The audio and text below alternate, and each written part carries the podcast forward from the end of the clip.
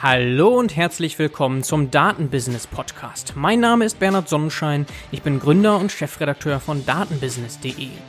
Ich werde hier verschiedene Themen der Datenwertschöpfung besprechen, mal allein und mal mit tollen, hochkarätigen Gästen, nämlich den Machern der Datenwirtschaft.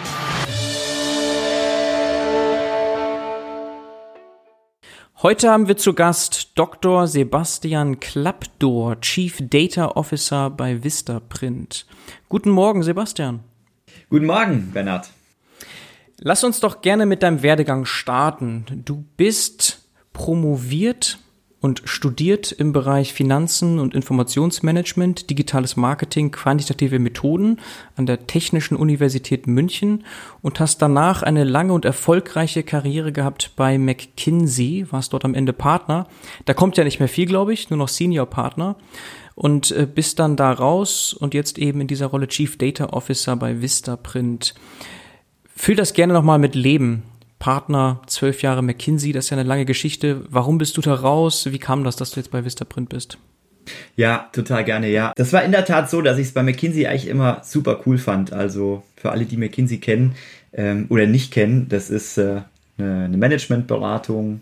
Und ich beschreibe das immer so, dass McKinsey eigentlich, es gibt sozusagen das traditionelle klassische McKinsey und es gibt das neue McKinsey. Und das traditionelle McKinsey ist das, was wahrscheinlich die meisten kennen. Das ist halt viel Strategiearbeit, ähm, ähm, auch in, in verschiedenen, über verschiedene Branchen hinweg, Industrien und auch verschiedene Themen, ähm, wie zum Beispiel Organisation, wie zum Beispiel Marketing und Sales, wie zum Beispiel äh, Operations.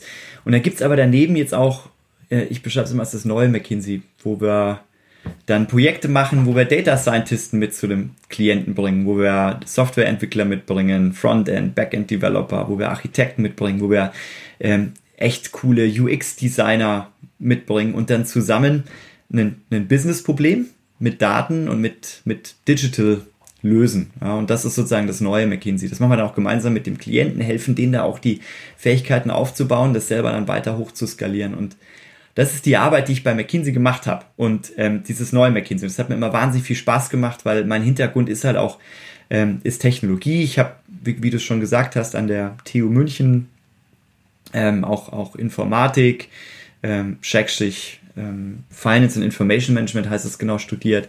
Also immer auch so ein Tech-Hintergrund. Ich liebe Tech, finde es echt spannend und liebe auch Daten und Analytik und, und genau das habe ich bei McKinsey gemacht. Also fand super bei diesem neuen McKinsey. Mhm. Ich habe es dann aber auch auf einmal halt für Vistaprint gemacht, weil die, weil die ähm, dann ein Projekt mit uns gemacht haben. Das war auch das erste Projekt, was wir jemals mit McKinsey mit denen gemacht haben. Da haben wir ein Jahr lang hingearbeitet ähm, und dann, ja, und dann haben wir mit denen ein Projekt zu Dynamic Pricing gemacht, was so ein bisschen auch so meine, mein Schwerpunkt bei McKinsey war. Also, wie kann man E-Commerce-Firmen helfen, Dynamic Pricing-Fähigkeiten aufzubauen, also Preise ganz schnell anzupassen, auch das wirklich datengetrieben zu machen. Ja, und dann haben wir bei Vistaprint dieses Projekt gemacht. Und zu der, das war dann auch echt weit oben aufgehangen. Da haben wir dann oft auch den CEO von Vistaprint getroffen und mit dem interagiert. Und ja, dann hat er mich gefragt, ob ich sein neuer CDO werden möchte. Und da konnte ich dann ehrlicherweise nicht Nein sagen, weil wann hat man schon mal die Möglichkeit, bei einem 1,5 Milliarden E-Commerce Business komplett den ganzen Daten- und Analytics-Bereich neu oder ja, nicht neu aufzubauen, ja, doch neu aufzubauen, eigentlich von, von null, weil den gab es vorher nicht. Ja. So, und deshalb habe ich das gemacht. Ja, sehr cool. Du hast ja schon gesagt, E-Commerce. Ich habe jetzt aus verschiedenen Bereichen schon Gäste gehabt. Ich glaube, E-Commerce war doch bisher noch sehr unterrepräsentiert. Wir können also noch mal gleich gerne darauf eingehen, was Vistaprint genau macht. Aber vorher vielleicht, du hast ja gesagt, Chief Data Officer, CDO. Jetzt gibt's ja unter diesem Kürzel CDO auch noch den Chief Digital Officer, dann noch klassischerweise CTO, CIO, Chief Information Officer. Könntest du vielleicht mal noch so ein bisschen allgemeiner so frame, wie die Rolle des Chief Data Officers aussieht? Ja, klar. Und da gibt's ehrlicherweise auch verschiedene Verständnisse von diesen Rollen. Da gibt's noch keine einheitliche Definition. Ich glaube, die Definition von einem CTO ist inzwischen, weil es ihn einfach auch schon viel länger gibt, schon deutlich klarer als von einem CDO, also wo das D für Data steht. Was ähm, ich, also meine Rolle von einem CDO ist eine relativ breite Rolle, weil eigentlich gibt es zwei Themen drunter, zwei Kernthemen, die eigentlich so ein Chief Data Officer haben kann. Das eine Kernthema von einem Chief Data Officer ist wirklich diese Kern-Data-Themen, also von Datenstrategie über wie organisiere ich eigentlich die Daten in dem Unternehmen, also Themen wie Data Governance, ähm, dazu gehört dann auch Data Quality Management zum Beispiel und dann auch eher auch die technischen Fragen, also Data Infrastructure, Data Architecture, wie ähm, organisiere ich eigentlich technisch die Daten in meinem Unternehmen und ähm, wie sieht eigentlich die Datenarchitektur aus, wo fließen die Daten eigentlich rein, wie, wie, wo liegen die in welchen Datenbanken, ähm, wie, wie stelle ich Daten zur Verfügung. Das ist sozusagen die die Kerndatenseite in dem Chief Data Officer Job.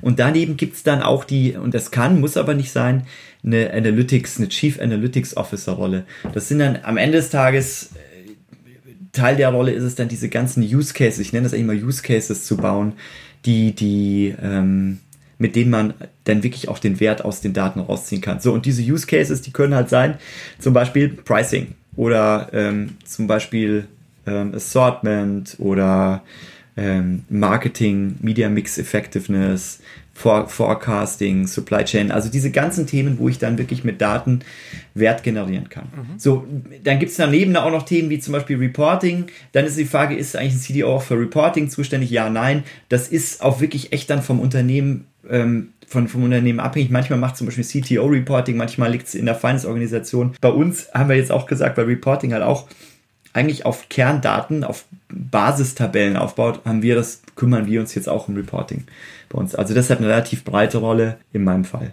Mhm. Aber so ein Thema wie Geschäftsmodellinnovation ist da eher dann verankert bei dem Chief Digital Officer oder CIO, korrekt? Ähm, muss nicht sein. Ähm, ehrlicherweise ist das ist es auch Teil meiner Rolle, ähm, der, ähm, wenn es halt um Daten geht. Ja, also wir über, in der Tat überlege ich jetzt auch schon, wie können wir denn jetzt eigentlich neue Geschäftsmodelle entwickeln aus Daten? Was können wir da für unsere Kunden anbieten? Datengetrieben ähm, ist auch Teil der Rolle. Absolut. Also Innovation aus Daten. Absolut Teil davon. Mhm, also das überlappt sich halt einfach noch sehr stark. Das überlappt sich. Ich glaube sozusagen, wenn man jetzt sagen würde, wie kann man es versuchen abzuteilen, wenn man jetzt sagt, man hat eher so eine Innovation, wo man sagt, hey, ich mache hier ein neues Frontend oder ich habe einen neuen, einfach einen neuen, äh, neues neues physisches Produkt, das ich dann auch irgendwie digital über eine bessere Experience unterstütze, dann ist das mich eher eine CDO-Rolle, ja, also immer, wenn's, wenn du sagst halt besseres, ähm, also Chief Digital Officer Rolle, ähm, und dieses Daten, sozusagen immer, wenn es halt irgendwie auch aus Daten selber kommt und von Daten getrieben wird, dann ist es halt eher eine, eine CDO-Rolle. Aber es, du hast komplett Rolle, es überlappt sich. Mhm. Okay, damit haben wir schon mal ein besseres Verständnis, glaube ich, gewonnen für deine Rolle und damit auch deine Mission bei Vistaprint sicherlich. Gibt es denn bei Vistaprint alle diese Rollen? CTO, CIO, Chief Digital Officer? Äh, nee, weil wir haben bei Vistaprint, es gibt einfach noch einen CTO, und einen, äh, genau, es gibt den CTO und es gibt mich. Daneben haben wir einen Chief Marketing Officer. Dann haben wir zwei COOs und einen CFO. Und dann natürlich einen CEO. Ja, und an den reportest du dann wahrscheinlich auch in erster Linie. Genau.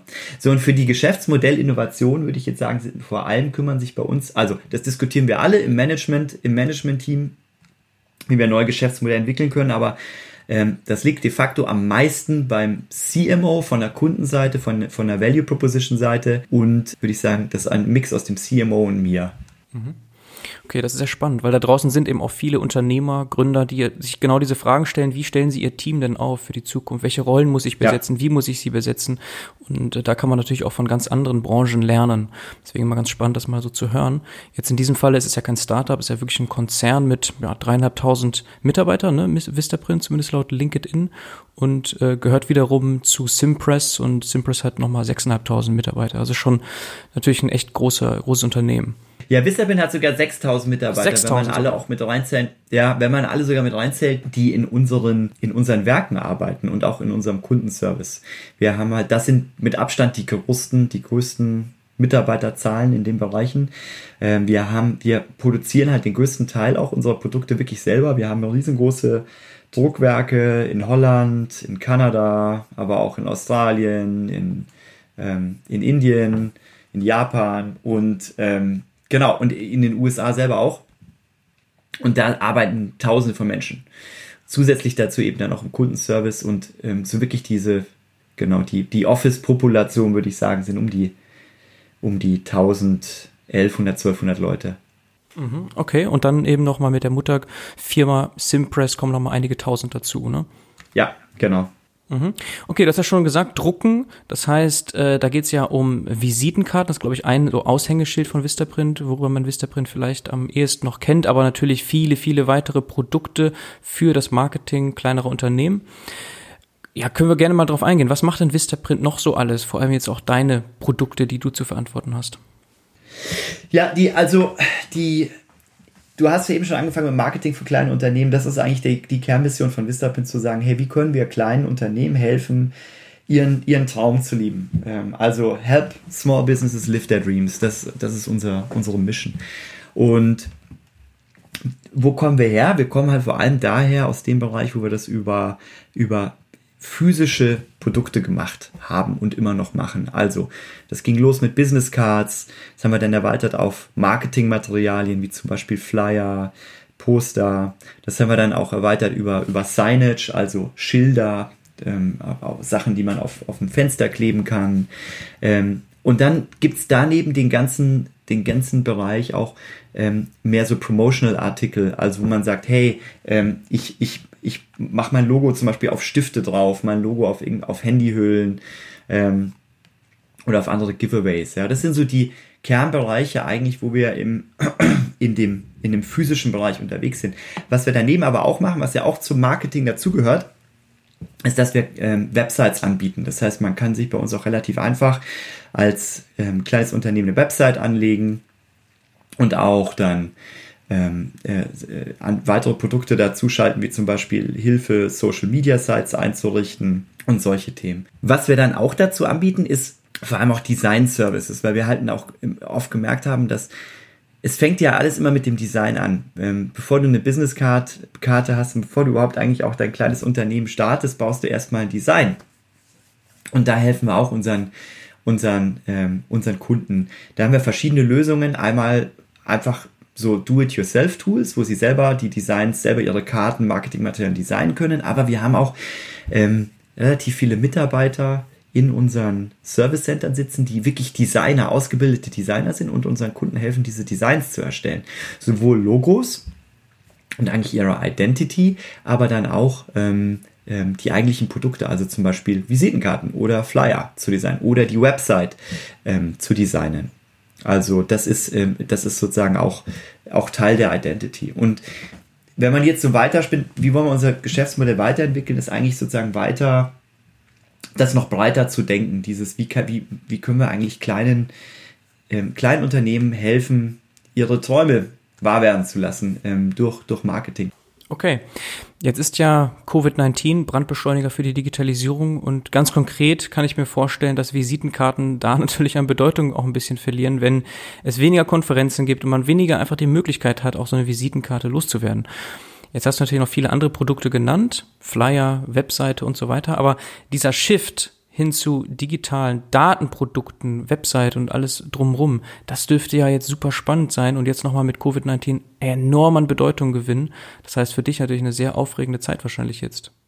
Ja, total, absolut. Und das haben wir auch in unseren Zahlen gesehen. Also es ist genau tatsächlich, was, was du sagst. Ähm, die Kern, Kernthemen, wie gesagt, Visitenkarten gehen natürlich, gehen natürlich runter. Ähm, auch da die Frage, ist es ja immer auch sozusagen eine Frage, wie, wie der Markt strukturiert ist. Ich glaube, was man weiterhin sehen wird, ist, dass sich auch in dem klassischen Visitenkartenbereich viel mehr jetzt noch auch durch den Covid-Shift ähm, und durch die Digitalisierung vom Offline zum Online-Markt verschiebt. Aber dann die Kategorie selber natürlich, ähm, ist es in der Tat so, dass sich natürlich Marketing immer mehr ähm, Richtung Online, äh, Richtung Online verschieben wird. Und haben wir auch gesehen, ja.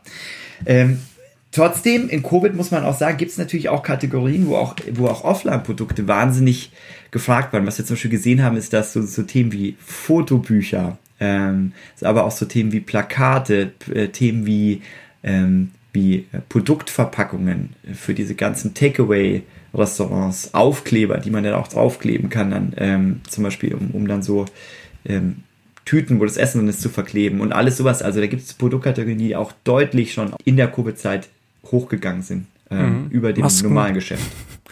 Masken wahrscheinlich. Masken, absolut.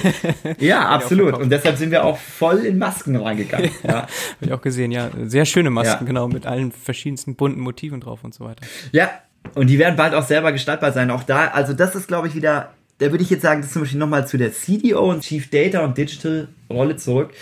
Also wie gesagt, wir haben keinen Chief Digital Officer, aber wenn man das jetzt abgrenzen wollen würde, wir haben jetzt in den letzten vier oder drei, vier Wochen auch ein komplett neues Maskengeschäft aus dem Boden gestampft mit einer eigenen Website dafür, mit einer eigenen Micro-Website, die auch optimiert ist für Mobile. So, das würde ich jetzt eher ein Thema sehen, das typischerweise eher so ein Chief Digital Officer macht. Der hilft einfach, so einen digitales, neues digitales Frontend zu bauen. In unserem Fall macht, macht den Teil, diesen CX-Teil, den Customer Experience-Teil, der liegt bei uns bei dem Chief Marketing Officer. Deshalb diese ganzen neuen Chief Data, Chief Digital Officer, die sind einfach echt, das sind einfach noch keine Branchenstandards, die es da eben so gibt. Aber um da nochmal zurückzukommen zu dem Vergleich, das ist jetzt eher Digital als Data. Was wir mitgeholfen haben, ist dann tatsächlich die ganze Data, die dahinter liegt. Also wie kann ich eigentlich das jetzt, wenn wir nach vorne blicken, personalisieren? Wie kann ich eigentlich die Preise dafür setzen? Und so weiter. Okay, das heißt, dieses Maskenthema ist ein sehr wichtiges Thema für euch, weil ihr da auch einige Learnings rausziehen können werdet, wahrscheinlich für zukünftige Initiativen. Ja, genau so. Also das ist nicht nur, es ist nicht nur ein Thema, das uns jetzt einfach kurzfristig auch ähm, neues, neues Geschäft gibt, ähm, was es in der Tat tut. Also die Nachfrage ist da echt wahnsinnig hoch, die wir da sehen, sondern wir nehmen das wirklich auch als, als Testbett, um, um neue Themen zu lernen. Ja, wir sind auch gerade dabei, unseren kompletten Tech-Stack zu erneuern. Wir haben viele von unseren Webseiten laufen im Moment noch auf einem relativ alten monolithischen System, ähm, das, das wir jetzt ähm, äh, bis Anfang nächsten Jahres komplett ähm, decommission werden und äh, haben, haben jetzt in den letzten Jahren in, oder im letzten, eigentlich in den letzten zwölf Monaten komplett neuen E-Commerce Tech Stack aufgebaut. Der ist komplett modular, das liegt alles in der Cloud, der ist komplett API-driven. Äh, mit, mit echt, äh, also echt, echt, na, echt guten Architektur. Den haben wir jetzt auch schon in ein paar europäischen Ländern live und den werden wir jetzt über den Sommer hinweg ausrollen und dann werden wir unseren alten Tech-Stack abschalten. Und in dem Zuge haben wir jetzt auch das Maskenthema schon auf dem neuen Tech-Stack gebaut mit dieser Microsite und integrieren da jetzt auch unsere ganzen Datenprodukte schon da rein, um, um genau da so zu lernen jetzt. Ja, okay, das ist natürlich ein super Timing. Mit dem Shift zu E-Commerce könnt ihr da jetzt natürlich voll reingehen. Das ist natürlich sehr, sehr schön. Ich würde noch mal gerne verstehen, wo die USPs sind eigentlich jetzt so in Richtung Webseiten und diese Art von digitalem Marketing. Da gibt's ja einfach schon so viele Anbieter von GoDaddy oder in Deutschland Jimdo sehr bekannt und, und, und. Da gibt's einfach so viele. Warum äh, ist das so attraktiv? Sind das die Kundenbeziehungen, die bestehen, die dann ausgenutzt werden können? Oder, oder wie, wie schafft es Vistaprint dann auch in dem Bereich so erfolgreich zu sein?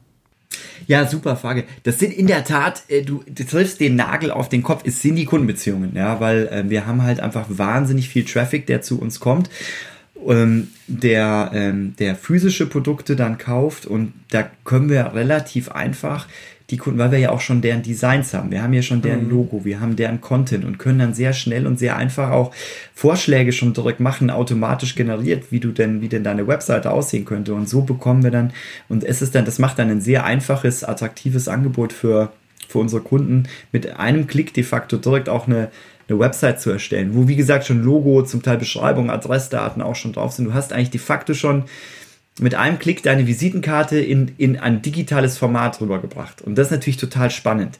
Gerade auch für viele Unternehmen, die einfach nicht so, ähm, wo die, die so auch kleinste Unternehmen sind, die sich auch einfach mit dem Digitalbereich nicht so einfach, nicht so gut auskennen, ist das natürlich für sie wahnsinnig einfach. Ja, okay. Also frictionless, reibungsfreier geht's ja kaum. Genau. Okay.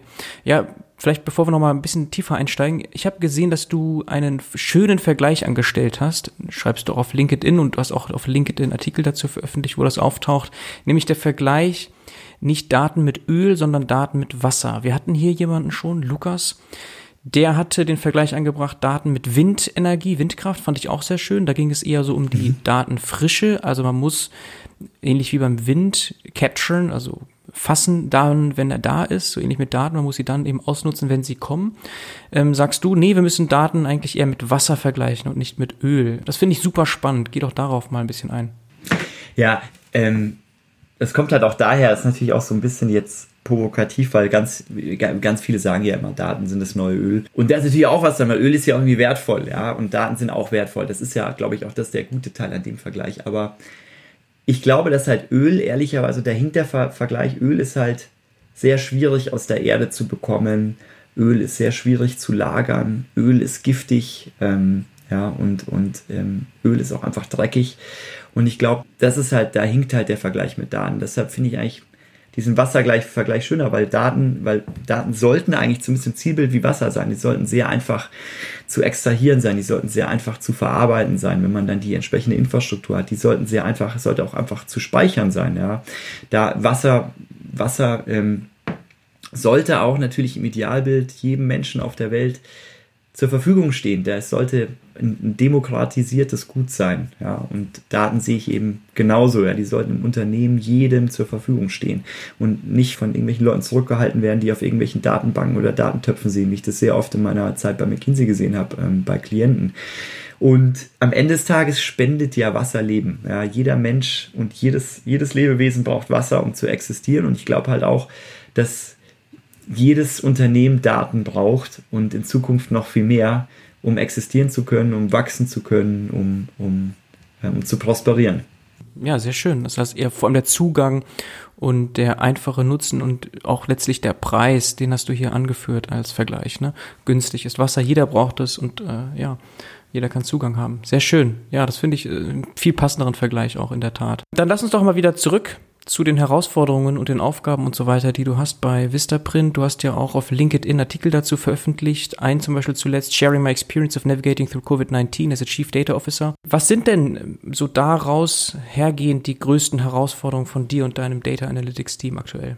Ja, also erstmal, glaube ich, um das erstmal zu framen, ich würde sagen, in Summe, wenn ich das auf eine Waage legen würde, sind eigentlich die, die Opportunitäten, die wir haben, zehnmal so groß wie die Herausforderung. Das ist halt spannend, weil man, und wieso ist das so? Weil man, ähm, weil Vistaprint eigentlich in den letzten fünf, sechs, sieben Jahren komplett verschlafen hat, in Daten zu investieren. Und das ist halt, wie gesagt, ein E-Commerce-Unternehmen, da kann man halt mit Daten wahnsinnig viel machen. Das haben die verpennt muss man einfach komplett so sagen, wie es auch verpennt haben, in Technologie zu investieren. Bis sie das dann vor einem Jahr, vor einem Jahr die Entscheidung getroffen haben, den kompletten neuen Tech-Stack zu bauen, äh, hatten sie das einfach lange nicht gemacht. Deshalb haben wir riesen Opportunitäten da.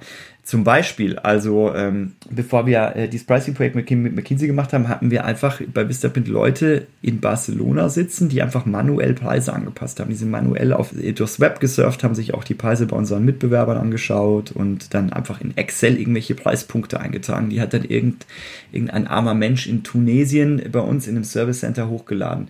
So, und das ist halt, ähm, das ist halt echt nicht State of the Art, wie man Preise setzt in E-Commerce. So, deshalb wahnsinnig viele Opportunities. Aber was man daraus ja auch schon hört, ist jetzt, die Challenge ist, das jetzt halt alles von Anfang an aufzubauen. Und was wir halt, was jetzt eigentlich die größte Challenge da ist und die Herausforderung ist, dass wir einerseits halt schon vom ersten Tag an Wert generieren wollen. Ich bin ganz, ganz, ganz fest davon überzeugt, dass man das machen muss, dass man nicht erst jahrelang in irgendwelche Fundamente investiert und dann sich überlegt, wie ich den Wert rausziehen kann, sondern dass man vom ersten Tag an Wert generiert. So, und dass wir parallel dazu aber unsere ganzen, so sagen wir, das Fundament dafür aufbauen müssen. Ja, weil, und das Fundament in verschiedensten Bereichen, das Fundament im Bereich von unserer Organisation selber. Ja, also wir müssen erstmal überlegen, wir sind denn eigentlich Karrierepfade ähm, von unseren Leuten. Das ist alles ein totaler totaler Mixmax, als wir das übernommen oder als ich das übernommen hatte vor sechs, sieben Monaten. Da haben wir jetzt schon große Fortschritte gemacht, aber also erstmal die Organisation aufbauen. Auch so, so, so Themen einfach wie, wie, wie kann ich denn sicherstellen, dass ich einfach echt gute Data Scientisten anziehen kann und die auch weiterentwickeln kann und so. Und die ganzen Themen, das alles, lag alles brach und, und da investieren wir gerade ganz viel Zeit rein. Dann aber auch die ganzen Fundamente im Bereich zum Beispiel von, von Technologie und von von Infrastruktur. Also im Moment, ähm, wir nutzen jetzt schon diesen neuen Tech-Stack, aber es hat sich halt keiner Gedanken darüber gemacht, wie wir eigentlich die Daten von den Datenproduzenten zu den Konsumenten bekommen, wo wir die speichern, in welcher Logik wir die ablegen, in welcher, in welcher Struktur wir die ablegen. Da haben wir zum Beispiel in diesem Projekt aufgesetzt, wo wir jetzt Base Tables ähm, in den verschiedenen Datendomänen aufsetzen und kreieren, wo sauberes Wasser sozusagen drin ist, saubere Daten drin sind, die wir dann sehr einfach in, in Data Products, da kann ich gleich noch mehr dazu sagen, und auch im Reporting, also einfach auf der Konsumentenseite dann verwenden können.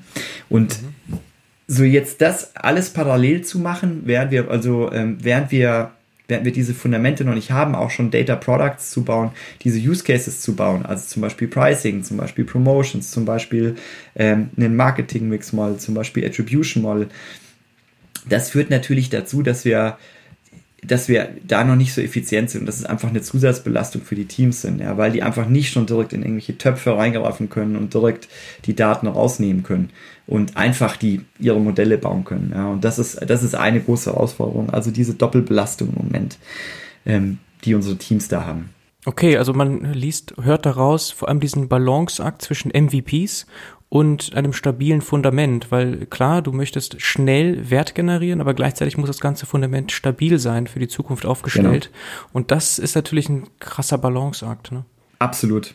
Absolut. Aber ich glaube, man muss den gehen. Wie gesagt, ich habe ganz viel, auch in meiner McKinsey-Zeit, ganz viel mit Klienten gearbeitet. Die haben gesagt, Mensch, Basti, Wahnsinn wir haben jetzt einen Data Lake. Ja, das war so die Zeit so vor fünf, sechs, sieben Jahren, wo alle irgendwie dann einen Data Lake haben mussten, wie auch irgendwann alle mal eine Facebook-Seite und irgendwie alle auch mal eine App haben mussten. Und ähm, jetzt haben wir einen Data Lake. Wahnsinn. Da habe ich gefragt, okay, krass, wie hat denn der gekostet? Ja, so, weiß nicht, ja, so 10 Millionen haben wir da ausgegeben, schon echt viel und so. Aber er ist total geil, wie hochperformant und so.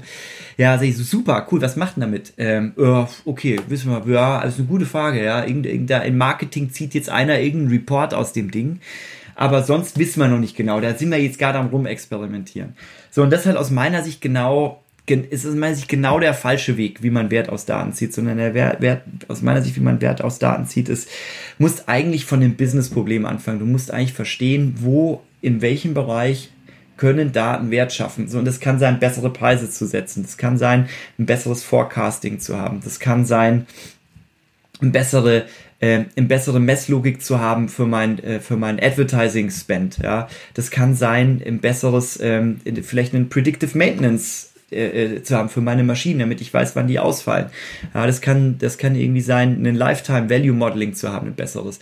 Also, äh, aber erstmal sozusagen verstehen, was ist eigentlich im Moment, was ist eigentlich das Business-Problem und wie kann ich jetzt, was ist die, die Kernfrage im Business, die ich habe?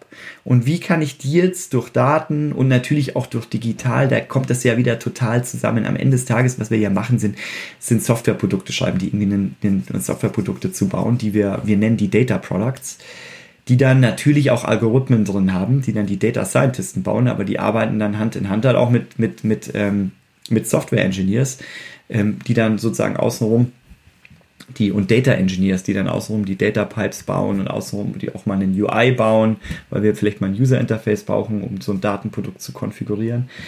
Ähm, aber sozusagen das kommt erst alles, wenn wir das Business-Problem verstanden haben. Und diese Denke versuche ich auch ganz, ganz, ganz, ganz hart bei uns ähm, in den Bereich und auch ins Unternehmen zu bringen. Also fang mit dem Business-Problem an, dann mach einen Proof of Concept für einen Data Product. Super. Und der, der läuft auch nur acht, zwölf Wochen. Wenn wir dann da zeigen können, cool, wir können und der läuft auch echt manuell. Das kann total ätzend sein im Background. Wir kopieren die Daten irgendwie zusammen. Das ist nicht automatisiert. Das ist alles total händisch frickelig. Das ist alles komplett egal. Aber wir zeigen einmal, wir können dieses Problem, dieses Business-Problem mit Daten lösen.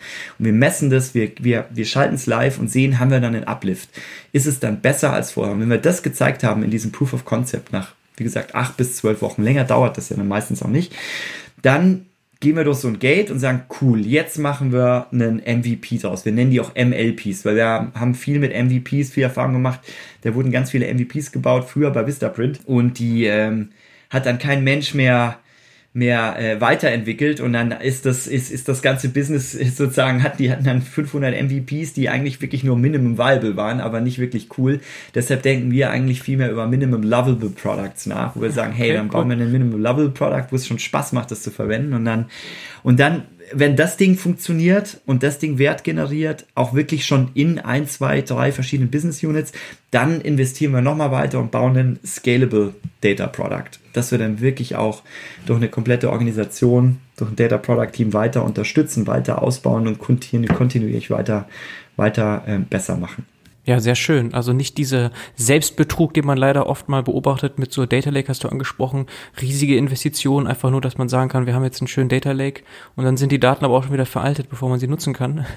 Das ist eine traurige Wahrheit natürlich in, in vielen Unternehmen. Aber jetzt hast du diesen MLP-Approach erwähnt und vorher aber auch die E-Commerce-Plattform, was ja ein größeres Projekt per se ist. Und da gibt's natürlich dann irgendwo wahrscheinlich auch wieder so diese Balance zu finden oder vielleicht auch so Richtung Dateninfrastruktur, Architektur hast du auch erwähnt. Brauchen wir jetzt ein Hadoop-Cluster oder nicht und so weiter und so fort. In welcher Cloud sind wir? Das sind ja dann so größere Entscheidungen die müssen auch alle sehr gut überlegt sein und da entsteht vielleicht nicht sofort Wert.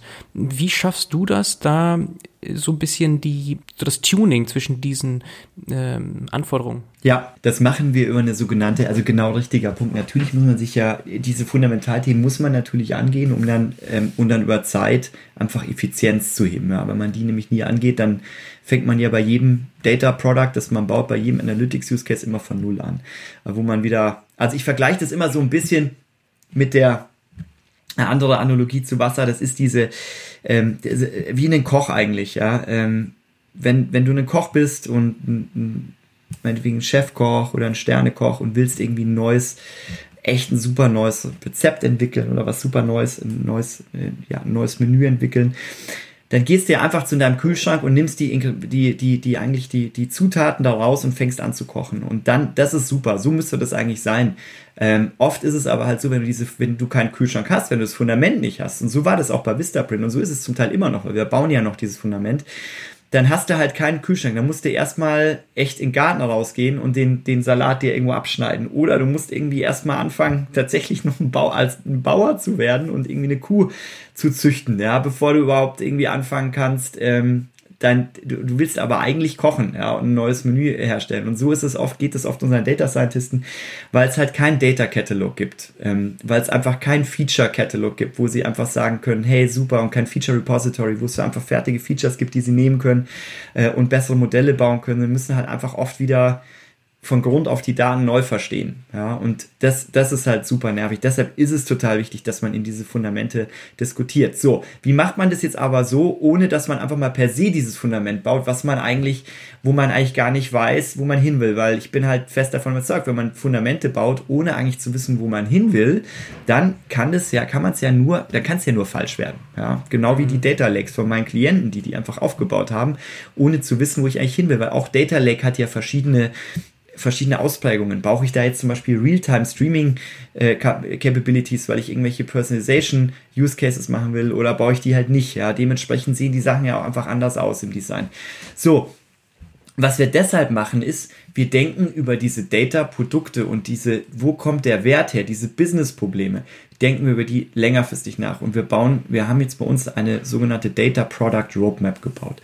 Und was das ist am Ende des Tages, ist eine Priorisierung also wir haben erstmal breit überlegt, in welchen Bereichen entlang der Wertschöpfungskette, und so habe ich auch meine Organisation aufgebaut, ähm, in Domänen entlang der Wertschöpfungskette, in welchen Bereichen haben wir welche Business-Probleme und wie viel sozusagen und, und welche von denen können wir eigentlich durch Daten lösen und wie viel Wert steckt da dahinter. Ja, und dann haben wir eigentlich so von, echt von so einer langen Ideen-Brainstorming-Liste je Bereich und bei uns sind die Bereiche zum Beispiel äh, Marketing und Advertising. Das ist eine Domäne. Und da sind verschiedene Use Cases drin. Da ist zum Beispiel drin Attribution Modeling. Da ist zum Beispiel drin Bid Management. Wir geben jedes Jahr ganz viel Geld aus für Google ähm, Advertising. Und da kann man ja auch inzwischen die, die, die Gebote, die man für die einzelnen Keywords, für die Tausende und Abertausende von Keywords, die man hat, auch durch Machine Learning Algorithmen optimieren. Ähm, also ist ein Bereich, ja. Und der andere Bereich ist so Pricing, Promotions, Personalisierung. Ja. In jedem von diesen Domänen, wir nennen die Bereiche Domänen, haben wir eine Ideenliste. So, und dann haben wir auch diese Ideen bewertet. Wie groß ist eigentlich die, die Baseline, die wir dadurch adressieren können, durch dieses, mit diesem Problem, das wir durch Daten lösen können. Ähm, und wie viel Wert steckt dann eigentlich dahinter? Sowohl auf der Kundenseite, wie können wir eigentlich den NPS hochbekommen, aber auch wie viel Umsatz können wir doch mehr generieren und wie viel Profit können wir da mehr erzeugen. So, und was wir dann machen ist, wenn wir diese ganzen langen Ideen haben, da haben wir im Moment ungefähr 120 Ideen auf unserer Roadmap. Die priorisieren wir dann nach Wert und nach Machbarkeit in dieser Data Product Roadmap. Und damit wissen wir eigentlich relativ genau schon, was wir in den nächsten zwölf Monaten machen werden in unserem Bereich. Und diese Data Product Roadmap, die teilen wir auch mit jedem Unternehmen. Da kann auch jeder auch nochmal Input geben, qualitativen Input in Workshops, sagt aber, hey, äh, auch wenn ihr jetzt sagt, von dem Produkt ist vielleicht der quantitative Wert nicht so hoch, das brauchen wir aber unbedingt aus folgenden Gründen, weil es einfach strategisch wichtig ist. Und dann nehmen wir das rein und, und, und priorisieren nochmal so ein bisschen um. Und daraus bekommen wir aber eine priorisierte Roadmap an Themen, die wir, an Data Products, die wir bauen wollen, an skalierbaren Data Products. So, und diese Liste, die können wir jetzt wieder nehmen und sagen, okay, schau mal, jetzt haben wir schon ziemlich gut, genaue Sicht drauf, was wir eigentlich bauen wollen, wo wir hinwollen. Und jetzt bauen wir, bauen wir darauf hingehend das Fundament. Mhm. Ja, also so, den, jetzt wissen wir eigentlich, was die technischen Anforderungen an unser Data Science, zum Beispiel an unser Data Science Workbench Environment ist, also an, das, an die Umgebung, in dem wir die neuen Modelle entwickeln. Mhm. Oder an unser Production Environment für die Data Science Modelle. Ja. Mhm. Ähm, und, oder an unsere Data Plattform. Ja. Welche der Daten müssen wir eigentlich in einem Realtime Streaming ähm, bereitstellen, weil zum Beispiel, weil wir das, wie, wie schon gesagt, für Personalisierung brauchen, versus welche Daten ähm, brauchen wir eigentlich nur stündlich geupdatet oder einmal am Tag. Ja, und das ist halt, das geht ja nur, wenn man so eine Data Product Roadmap hat. Und so mhm. kann man eigentlich dann schön anfangen, diese beiden Prozesse zu parallelisieren. Ich baue einerseits dann die Produkte in den Data Product Teams. Das sind auch cross-funktionale Teams bei uns, können wir gerne, kann ich gerne auch gleich noch ein bisschen mehr erzählen. Und andererseits ähm, baue ich diese Fundamente auf. Mhm. Okay, du hast ja gesagt, alles im Aufbau noch, aber so von der Idee her, weil auch Teams angesprochen hast, ist es so, dass pro Domäne oder sogar pro Produkt dann ein Team aufgestellt wird, das End-to-End Accountability hat dafür oder wie muss man sich das ja. vorstellen? Ist das eher so? 100 Prozent. Ja? Ah. Nee, 100 Prozent, genauso. Ähm, wir arbeiten da cross also meine Organisation ist eine Matrix-Orga. Also ich habe diese Domänen, die ich schon genannt habe. Die kann man sich mal auf der einen Seite der Matrix vorstellen und äh, die Domänen, die wir jetzt haben, wir haben ähm, fünf, in kürzer haben wir sechs Domänen, die sind, ähm, die sind sozusagen Marketing, die sind Pricing, Personalisierung und äh, Promotions, also Werbeaktionen sozusagen. Dann ähm, die, die, ähm, die weitere Domäne ist ähm, Herstellung, Manufacturing, Supply Chain, alles was da, wir, wir haben Lieferketten sozusagen, da kann man auch mit Daten wahnsinnig viel machen. Wie gesagt, wir haben auch Riesenwerke.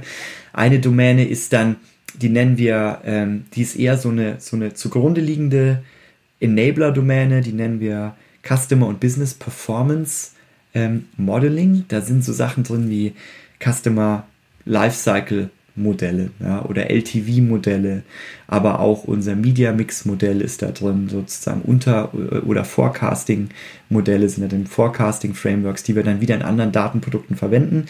Und dann die letzte von den fünf Domänen, die ist End-to-End Custom Experience, die ist auch cross-spannend. Da sind halt so Themen drin wie NPS-Messung und auch Korrelation von NPS zu dann operativen Treibern, die, die den NPS beeinflussen können. Und wie kann ich eigentlich herausfinden, welchen Treiber, zum Beispiel Callcenter, Wartezeiten, wie stark beeinflussen solche Treiber eigentlich den NPS und ähm, wie kann ich die kontinuierlich messen und sicherstellen, dass ich da immer gut bin. So, und dann die zusätzliche Domäne, die wir jetzt in Kurze einführen werden, ist alles zu Kundenservice und zu Design Operations, weil halt eben Design bei uns auch so ein wahnsinnig wichtiger Hebel ist. Ähm, welche Templates verwenden zum Beispiel unsere Kunden? Wie kann ich eigentlich datengetrieben auch bessere Vorlagen anbieten? Ja, wie kann ich eigentlich auch aus den ganzen ähm, aus den ganzen unstrukturierten Daten von unseren Kundeninteraktionen. Wir haben ja, wir haben über 81 oder ja, über 80 Millionen, 81 Millionen ähm, Kundeninteraktionen pro Jahr weltweit, also E-Mails, Chats ähm, oder auch Anrufe. Wie kann ich eigentlich aus diesen ganzen Daten von unseren Kunden auch mehr Insights rausbekommen für Realtime-Feedback ähm, und, und Produktentwicklung und so weiter.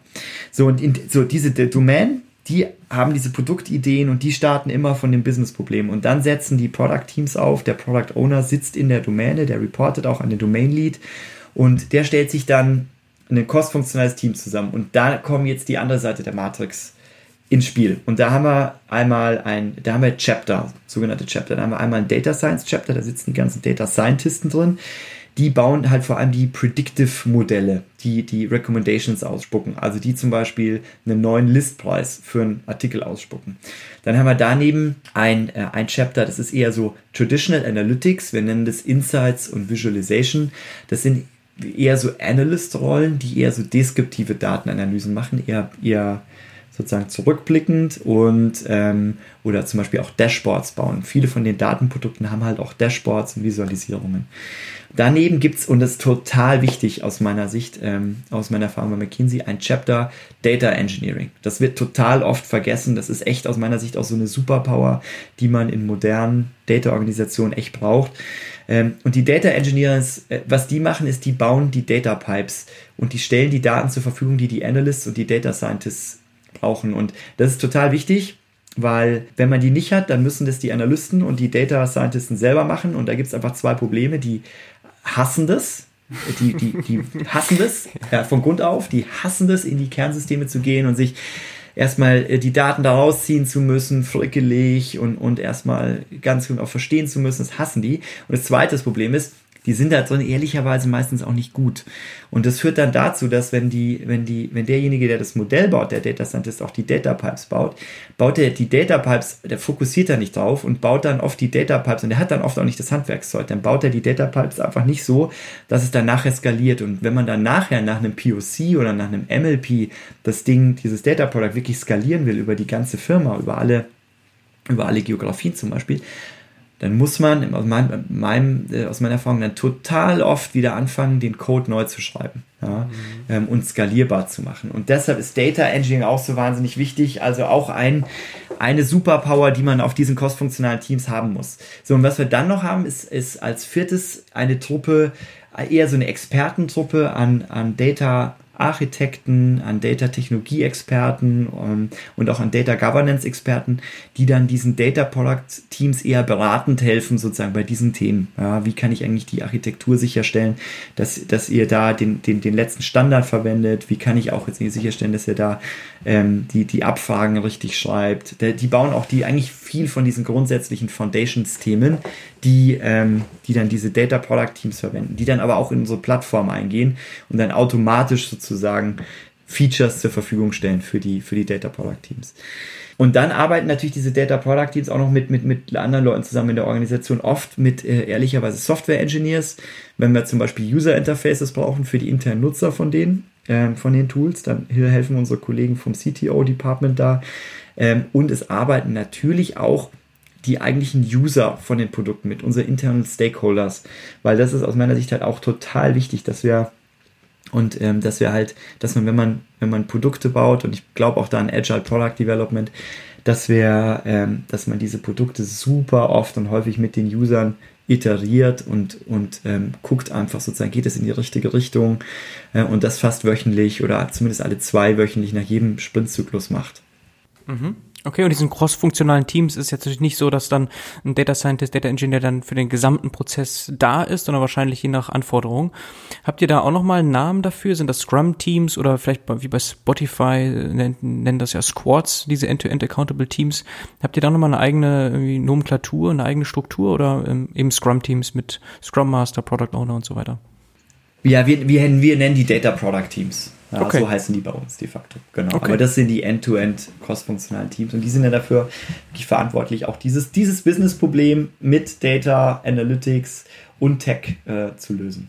Mhm. Haben wir irgendwelche Datenprodukte vergessen? Du hast jetzt einen schönen Überblick, glaube ich, schon gegeben. Zu überlegen, also ich hätte nochmal die, also ich glaube, die Kernthemen, wo wir den Wert, den großen Wert sind, sind eben Pricing, Personalisierung. Personalisierung an sich ist ja schon ein Riesenbereich, also das ist On-Site-Personalisierung, das sind E-Mail-Personalisierung, das ist auch Personalisierung nicht nur der, der Angebote, aber auch sozusagen der ganzen Experience.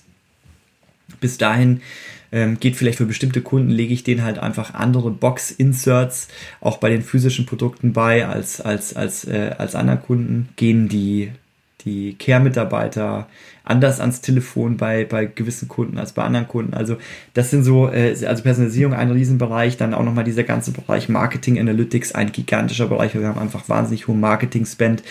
Da kann man auf den digitalen Kanälen noch wahnsinnig viel rausholen, auch durch algorithmische Optimierung, aber auch dieses übergreifende äh, Marketing-Mix-Modellierung, wie viel, ähm, wie sozusagen, wie viel investieren wir in TV versus Radio, ähm, auch das sind, sind Kern-Use-Cases, die wir angehen. Wie gesagt, in Supply Chain, da habe ich, hab ich nicht viel dazu gesagt, aber diese ganze Supply Chain-Optimierung, besseres Routing, Outbound von unseren Werken zu den Kunden, zur, weil das ist eben ein riesen Treiber auch der Kundenzufriedenheit ist, wie schnell die, wie schnell die Sachen einfach ankommen, wie schnell wir liefern können. Mhm. Themen aber auch dann in, wie können wir eigentlich weiter unsere Produktion optimieren. Da, wie gesagt, wir äh, so Themen wie bessere datengetriebenen Forecast, wie wir eigentlich unsere Werke, Werke planen, aber auch ähm, Predictive Maintenance zum Beispiel. Wie können wir eigentlich sicherstellen, dass wichtige Druckstraßen immer online sind und die, die sind sehr komplexe Druckmaschinen, dass wir auch feststellen können, bevor die kaputt gehen, dass die kaputt gehen werden und die dann eben äh, vorher schon die Komponenten austauschen können. Auch da kann man mit Daten wahnsinnig viel machen. Ähm, das sind so die Kern, Kernbereiche, wo wir jetzt reingehen. Da gibt es noch einige mehr. Im Moment haben wir von den von diesen über 100 Produktideen ungefähr 20, 30, an denen wir aktiv arbeiten mit unserer Organisation.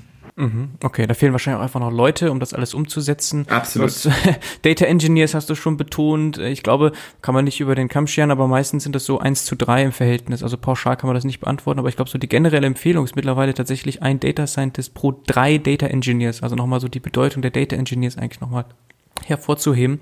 Ist das auch ein Bereich, wo ihr am stärksten sucht oder eigentlich einfach alles, Data Scientist, Data Architect? Wir suchen alles. Wir suchen alles. Also ich, ich ähm, stimme dir dazu, das ist, wir suchen vor allem auch wirklich im, also wir suchen überall und besonders aber auch in Data Engineering weil das wurde auch in der Tat einfach ähm, auch bei Vistapint ähm, so ein bisschen vernachlässigt und, und, vergessen. Aber wir suchen wirklich in allen Bereichen Data Scientists, Analytics, äh, auf den Domain Leads mehr in dieser auf dieser Business Seite, weil was die Domains ja wirklich machen, diese Domänen bei uns, die haben diese Translator Fähigkeiten. Also die können sowohl diese Business, die sprechen die Business Sprache, aber die sprechen auch die Analytics Sprache. Ja, und das ist halt so wichtig, diese Profile auch zu haben, ähm, die helfen können eben, wie gesagt, diese diese diese Business-Probleme zu verstehen und dann zu überlegen, okay, wie können wir das eigentlich durch, durch Tech und Data lösen.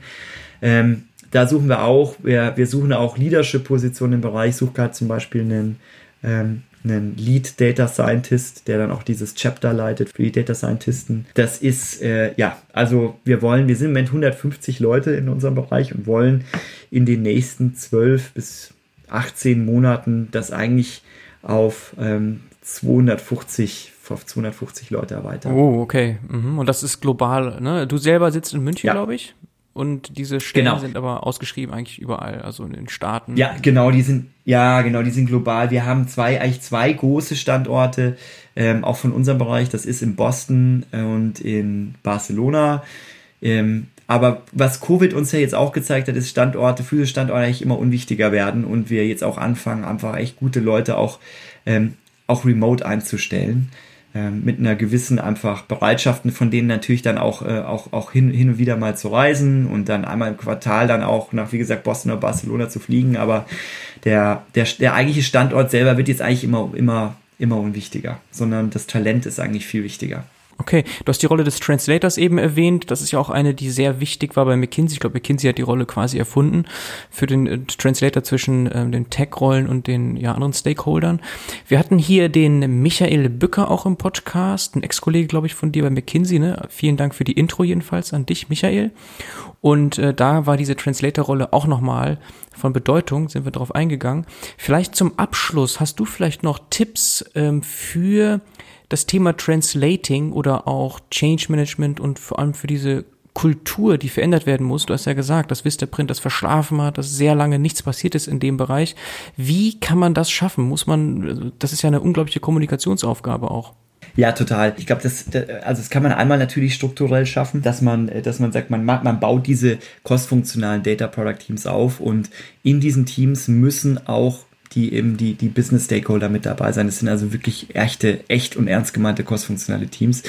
Und in dem Moment stellt man halt schon sicher, dass man wirklich alles das, was man macht, dass, dass das ganz nah an dem eigentlichen Geschäftsproblem dran ist. Ja, weil ich habe auch in meiner McKinsey-Zeit so, so, so viele Analytics-Bereiche, Central Analytics COEs, Center of Excellences gesehen, wo wirklich sehr, sehr, sehr clevere Leute saßen, die auch irgendwie tolle Sachen gemacht haben für sich, aber es hat halt einfach kein Mensch benutzt im Business, ja, weil die das haben nicht zusammen mit den Leuten aus dem Business entwickelt. Da gab es dann auch, dann wird A, wurden die Sachen, waren die natürlich nicht so zugeschnitten, dass die wirklich auch direkt Wert generieren und wirklich diese, dieses, diesen Painpoint, diese Frage, den, den, den es da im Business gibt, dass der durch Daten beantwortet wird. Und andererseits hat man natürlich auch immer, wenn man, wenn man Sachen isoliert voneinander entwickelt in zwei unterschiedlichen Teams, auch immer diese typischen, dieses Not Invented Here Syndrom, ja, und, und das gilt es wirklich zu durchbrechen. Ja, durch, und, und da hilft aus meiner Sicht erstmal nichts besser als diese Struktur dieser kostfunktionalen Teams. Was dann aber wichtig ist, dass man halt auch, Tipp für die Kultur, halt auch anfängt, auf der Business-Seite wirklich diese Daten-Literacy aufzubauen. Und das geht über Schulungen, ja, und das geht ähm, ähm, auch, aber auch über die Sprache. Bei Vistapint, wir wollen halt jetzt auch, wir, was wir machen, ist ganz, ganz, ganz viel unserer Sprache wie auch das Business steuern sehr datengetrieben zu sein, ja, und halt auch in Meetings ähm, in, die das Business für sich hat. Wir nennen die ähm, Weekly Business Reviews. Da kommen, die haben auch Kollegen, die uns jetzt die, die, ähm, die von Amazon kommen, die haben das jetzt bei uns eingeführt, was super ist. Man guckt halt da jede Woche einfach auf KPIs und Daten drauf. Und da fängt man halt auch einfach schon an, so ein datengetriebenes, so eine datengetriebene Kultur aufzubauen, so ein datengetriebenes Mindset, ja, wo einfach auch Leute im Business sehen, okay, schau mal, jetzt ist dieser operative KPI runtergegangen. Ja, wieso ist denn das jetzt so? Jetzt müssen wir jetzt mal rausfinden, wieso der runtergegangen. Weil wir wissen, wenn diese operative KPI runtergeht, dann hat das eine schlechte Auswirkung auf unsere Kundenzufriedenheit. Also wirklich auch mehr Daten dem, dem, dem operativen Business zu exposen und auch zu gucken, dass die ihr Business dann auch steuern. Ja, das ist ein großer Teil auch von, von Datenkultur. Dann aber auch, was ich schon gesagt hatte, eben diese, diese Schulung sicherstellen, dass sie, also dass sie es machen und anwenden, aber auch, dass sie dann auch geschult werden und ähm, ähm, die, die, die Schulung bekommen. Ich zum Beispiel bin auch ganz fest davon überzeugt äh, oder fest der Meinung, hey, wenn man in einem Tech-Unternehmen ist, und wir sind E-Commerce-Tech-Unternehmen, da müssen halt auch Leute im Marketing oder in Finance in der Lage sein, mal eine einfache SQL-Abfrage zu schreiben, um Daten aus dem System ziehen zu können. Das, das ist für, einfach für mich die, das ist für mich einfach der Anspruch an Tech-Unternehmen. Ja, ähm, und, und auch da, das muss man natürlich auch den Kollegen helfen, sozusagen dahin zu kommen. Ja, wieder durch, durch Schulungen und durch, äh, aber auch einfache Tools, die es zur Verfügung stellen. Ja, und ich glaube, wenn man dann so sagt, okay, aus einer, hey, nah dran sein, Produktentwicklung, der Datenproduktentwicklung zusammen mit einem Business, dann aber auch im Business Daten wirklich tagtäglich zu nutzen und das Business zu steuern und dann aber auch der dritte, dritte Komponente zu Schulungen und Capabilities und Skills aufzubauen. Ich glaube, dann ist es schon mal wahrscheinlich kein, kein schlechter Weg, wenn man die drei Dinge macht. Okay. Das sind gute Tipps, kann man also so zusammenfassen. Man muss eben die Leute mitnehmen, ne? einmal durch Kompetenzaufbau, aber auch durch diese Cross-Funktionalität und durch das Ernten früher Früchte. Genau. Sehr schön, Sebastian. Das äh, war sehr informativ, hat Spaß gemacht. Ich wünsche dir alles Gute. Ciao, ciao. Klasse. Herzlichen Dank, Bernhard. Dir auch alles Gute. Hat Spaß gemacht. Ciao.